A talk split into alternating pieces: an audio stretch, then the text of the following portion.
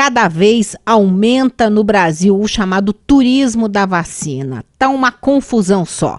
São Luís, por exemplo, lá no Maranhão, tá vacinando, acreditem, pessoas com 29 anos ou mais, sem comorbidades. Rio de Janeiro está recebendo muito mineiro, muito paulista, porque essa semana já vai vacinar 50 anos ou mais. Ao mesmo tempo, o governador João Dória anunciou neste final de semana que o calendário de vacinação em todo o estado de São Paulo será adiantado em um mês, fazendo com que todos os paulistas acima de 18 anos sejam vacinados até o dia 15 de setembro.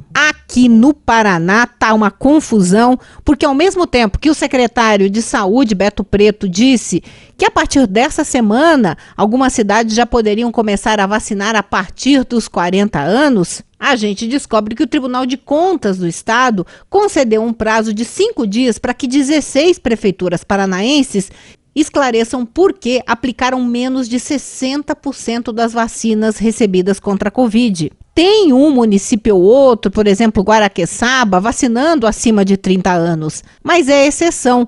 No geral, a vacinação está lenta aqui no estado. Curitiba vacinou 55 anos ou mais no último sábado e está todo mundo aguardando aí o andamento do calendário. O que, que a gente tira disso tudo? Que está cada vez mais difícil explicar para a população porque em determinado lugar a vacinação está muito rápida, em outros muito lenta. O que deixa clara a falta de coordenação nacional para vacinação no país.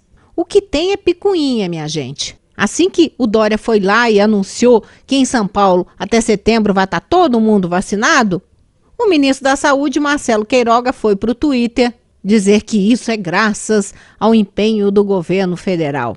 Ninguém quer saber de briga política. A questão é que todo mundo quer vacina e o quanto antes. Lá no Congresso, a percepção geral é que o governo Bolsonaro está ficando cada vez mais desgastado com essas comparações entre uma cidade e outra, governadores, prefeitos também desgastados. E cada um tem um argumento que se resume a uma coisa: falta vacina para todo mundo. E para completar a cereja do bolo de toda essa encrenca, a gente tem aí o presidente desfilando sem máscara e pior, incentivando a população a fazer o mesmo.